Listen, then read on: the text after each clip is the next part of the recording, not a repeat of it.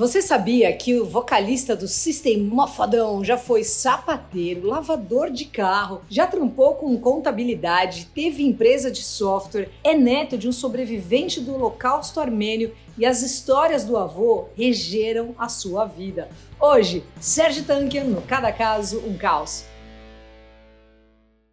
Tem muita coisa legal sobre o Sérgio Tanker, esse cara aí que nasceu no dia 21 de agosto de 67 no Líbano. A infância teve muito amor e muita música. O pai era um canarinho, assim, cantava muito e sempre apoiou o filho na música, assim como a mãe. Desde pequenininho ele faz aulas de guitarra, estudou canto por quatro anos, mas as memórias da infância não são só paz e amor, não. Na real, o Sérgio nasceu no meio de um rebosteio ali, no olho do furacão mesmo, durante uma guerra civil tensa no Líbano. Uma das poucas memórias que ele tem da vivência da cidade natal é o desespero, o som das bombas caindo. Ele fala que é um negócio assim inesquecível. Nessa época ele também passava muito tempo na casa do avô e foi lá que ele aprendeu tudo sobre a sua cultura, ouvindo as histórias da família que vem de origem armênia. O avô foi um sobrevivente do que se considera o primeiro genocídio do século XX, o Holocausto Armênio. Resumindo aí, né, entre 1915 e 1923, o governo da Turquia aproveitou a bagunça ali da Primeira Guerra para invadir a Armênia mesmo. Ali prenderam, torturaram, um negócio horroroso. Assim, mataram mais de um milhão e meio de armênios. Entre eles estava o avô que viu seu pai sendo morto na frente dele quando tinha só cinco anos de idade. Assim como muitos outros sobreviventes, a família do Sérgio buscou refúgio no Líbano e ficou por lá até 75, quando aí então se mudaram para Hollywood, fugindo da guerra, né? Mais uma vez. O pequeno Sérgio, então, com oito anos, teve que dar seus pulos ali para aprender inglês e absorver uma cultura completamente diferente da dele. Mas não foi problema, ele era um moleque ligeiro, assim, super inteligente, se adaptava ali aos ambientes e depois de um ano já estava em casa. Entrou numa escola armênia em Los Angeles e tinha um boletim ali de dar inveja, era só notão, assim, coisa linda. E foi na escola, durante a adolescência, que o senso de justiça dele ali, tipo, aflorou total. Quando o Holocausto Armênio era mencionado ali nas aulas, os professores passavam aquele pano forte na história, porque na época a Turquia era um parceiro forte ali, comercial, né, dos Estados Unidos. Só que o Sérgio, ele conhecia o peso da verdade ali, né? E essa negligência com a história do povo dele e da sua família deixava ele assim, tipo, muito puto. Terminou o colegial, foi para a faculdade, meteu um bacharelado em marketing e começou a fazer uns trabalhos para desenrolar um dinheiro. Foi sapateiro, né? Como eu falei ali na abertura, lavou carro, trabalhou com contabilidade, enfim, ele fazia de tudo. Depois disso, montou sua própria empresa de softwares e foi bem legal. E nessa correria de autônomo, fazia seus próprios horários, conseguia focar no que ele realmente amava: ativismo em primeiro lugar e depois a música. Quando ele não estava protestando, ele estava tocando com a sua primeira banda, Forever Young. Na época eles dividiam o estúdio né, com uma outra banda local ali, uma banda que chamava Soio. E o guitarrista era um carinha lá, um magrelo, com um cara de bem louco, assim, um zóio pintado, um tal de Daryl Malakian, que inclusive tá por aqui também no Cada Casa um Caos. O resto é história, né? Assim nasceu o System Down, como eu gosto de chamar o System Down. O nome veio de um poema do Daryl chamado Victims of a Down, que o baixista deu uma mexida ali porque achava System mais interessante, mais causador, assim, né? O Chavo Odadian, na real, era o empresário da banda e gerente de uma casa noturna, né? Não só esse músico aí que a gente conhece mas sabiamente desencanou dos dois cargos e ficou só no baixão mesmo. Depois de fazer muito barulho na cena com esse som que é a mistura do Slayer com Beatles, vamos dizer assim, chamaram a atenção do produtor superstar ali, o Rick Rubin, que arredondou, entortando mais ainda o som e ajudou a lançar o primeiro disco auto-intitulado em 98. Surreal, né? Três anos depois, todos foram catapultados com força para a estratosfera com o lançamento do já clássico, impecável Toxicity de 2001.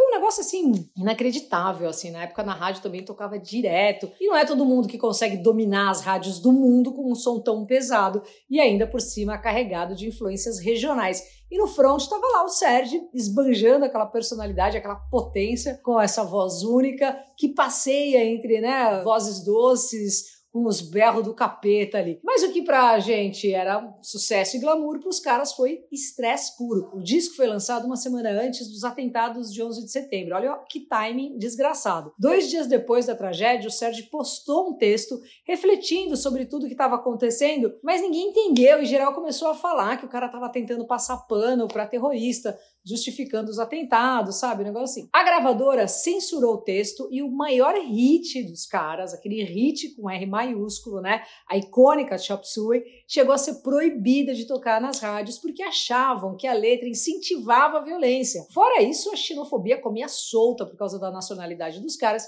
que chegaram a ser ameaçados de morte. Os caras em choque pediam para ele dar uma segurada, parar de falar um pouco, mas o Sérgio não conseguia. A veia ativista pulsava mais forte que a de músico.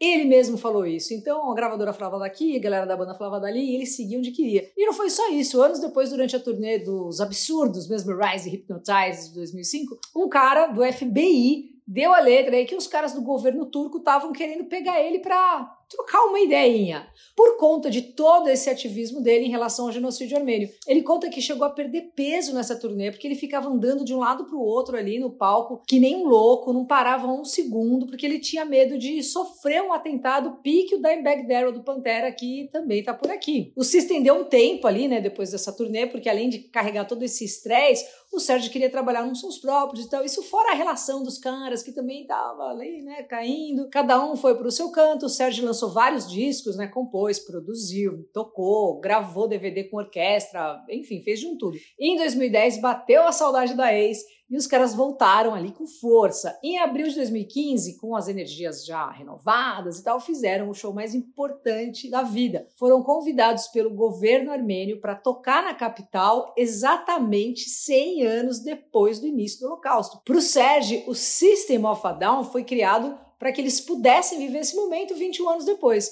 Além de uma performance avassaladora, o Sérgio também contou para o povo armênio algumas histórias do seu avô, que faleceu, infelizmente, em 2007. O System continua aí até hoje, mas é aquela novela de sempre ali, né? Nossa, já rolou um monte de treta por causa disso. Geral da banda taca a conta aí nas costas do Sérgio, né? Já ele diz que quer fazer música nova, mas não do jeito que era antes. A treta envolve desde as composições, até rolo com direito autoral, enfim. O Chavo falou que só estão esperando o Sérgio.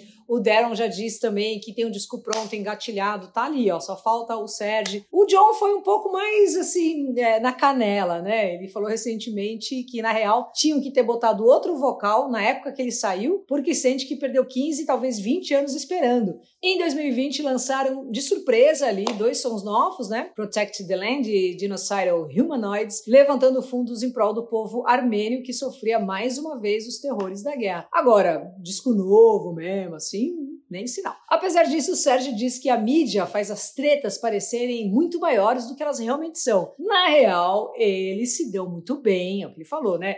Eles adoram tocar juntos e estão sempre trocando ideia. Ótimo, né? Tomara que sim. Quanto às tretas, para ele faz parte do pacote de estar numa banda. Em 2011, o Sérgio recebeu uma medalha pelo primeiro-ministro da Armênia pelas suas contribuições. E que contribuições, né? O reconhecimento do Holocausto Armênio, que hoje é reconhecido mesmo como genocídio por mais de 25 países sem passação de pano nenhuma. E o Sérgio teve um papel muito forte nisso, assim. É o cara é um poeta, né? Já lançou vários trampos solo. Também é, é pintou, abriu em 2013 uma galeria de arte chamada Disarming Time, junto com o Tom Morello, do espetacular Rage Against the Machine, fundaram Axis of Justice, que é uma organização não lucrativa que tem como meta unir os músicos e os fãs para lutar pela justiça social. Em 2021, participou de uma iniciativa do governo para relembrar a data do genocídio armênio e fez uma música no idioma original ali, né, chamada Hayastani, com os lucros destinados a uma instituição de caridade. Bem legal. Aliás, Generosidade é o sobrenome do Sérgio. Tem o Mário Sérgio Picorelli falando aqui no vídeo antigo sobre o Sérgio Tanque, é muito legal, ele fala sobre isso. E realmente, né, o Sérgio faz muita coisa legal. Tem organização de caridade que chama Ohan. Eles lançaram um programa de doação de sopa numa cidade da Armênia. O programa está sendo financiado é graças à doação do Sérgio e da esposa dele. Ele mesmo sempre diz que quando você é gentil com o próximo, isso gera uma corrente de generosidade. E ele faz muitos corres pelo próximo e não é de hoje. Então, vida longa é o poeta ativista Sérgio Tanker. Vamos ver o nosso querido psicólogo junguiano Alexandre Vade. Salve, Luca e toda a galera querida aqui do Cada Caso um Caos. Hoje eu vou falar um pouquinho sobre o Surge do System of a Down. Incrível essa banda, né? Nos anos 90, todo mundo escutou, ficou maluco ali com eles. E olha só que interessante, o Surge, desde pequeno, já trazia o conflito em seu arcabouço psíquico. Isso vai dar para ele um sentido maior. E aí eu quero falar um pouquinho hoje sobre esses chamados que todos nós podemos ter, mas que vão né, acometendo ali a gente na nossa jornada, que Jung vai chamar de processo de individuação. O que é a individuação? A individuação é o processo de nos tornarmos únicos, indivisíveis. E essa jornada de individuação, ela não acontece de maneira tranquila, não. Ela vem com sofrimento, por quê? Porque ela precisa da tomada de consciência para acontecer. E com o Sérgio não foi diferente. Olha só as coisas que a Luca falou, que ele foi passando desde a infância, sendo tomado né, por um chamado de justiça,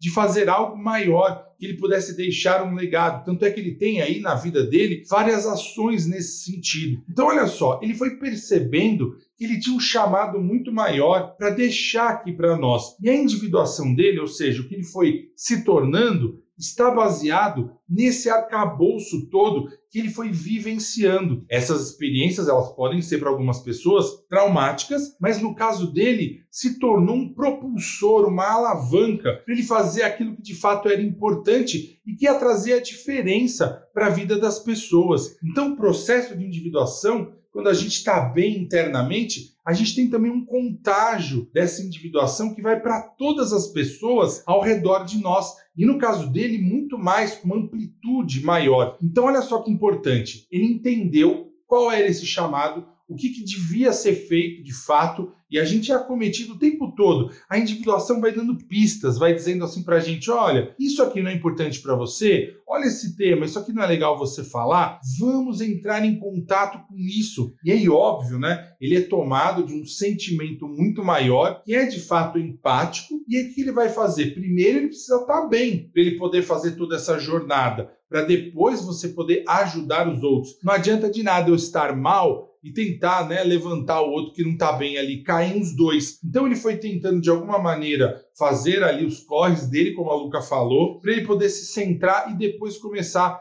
a trazer isso. De que forma? Através da música, do ativismo, de todas as entidades que ele está envolvido, que promovem de fato transformações. Então só aquele que caiu é que sabe da totalidade. Então, alguém que é tocado no seu sentimento profundo, ele pode ter noção do que, que o outro também precisa. Claro, nós não precisamos passar por catástrofes para saber que ajudar os outros é bom, mas a importância da gente entender esse chamado dentro de cada um de nós, que pode acontecer com cada um de vocês. Então, se vocês percebem que tem esse chamado para fazer algo maior, façam, arregassem as mangas, Olha esses exemplos que a gente tem. Olha o exemplo do Serge aqui. E ele se tornou único, mesmo sofrendo muito com as coisas que ele disse, né? principalmente naquela época, lá antes do ataque do, do 11 de setembro, como a Luca falou, ele sofreu muito, mas ele não desistiu. Ele persistiu ali naquilo que ele achava que era verdadeiro, porque ele sabia que aquele era o chamado dele. E ele se tornou quem ele nasceu para ser. E isso é o maior privilégio que nós podemos ter. Tá bom, galera? É isso aí. Um abraço. Valeu! Valeu, Ale querido, e valeu a você também que assiste, comenta, compartilha, que isso faz toda a diferença. Aos nossos membros aí também, valeu aí, José Inácio Horta, o Aniel, a Andréia Fernandes, costura da Déia, faz uns paninhos ali também pra lancheira, ela faz de um tudo, é uma fofa. O Instagram dela é demais. Tem o Fábio Rocha, Elaine Barbosa, a Fabia Alencar, é, o Juca Filho, o Red Lupe, o Júlio César, o Tom do Verdade Mundial, enfim, vocês são nota 10. Muito obrigada aí sempre por comentarem, curtirem e compartilharem esse vídeo. Me segue no Insta também, Luca 89 FM. Valeu, até semana que vem aí, estamos na área novamente.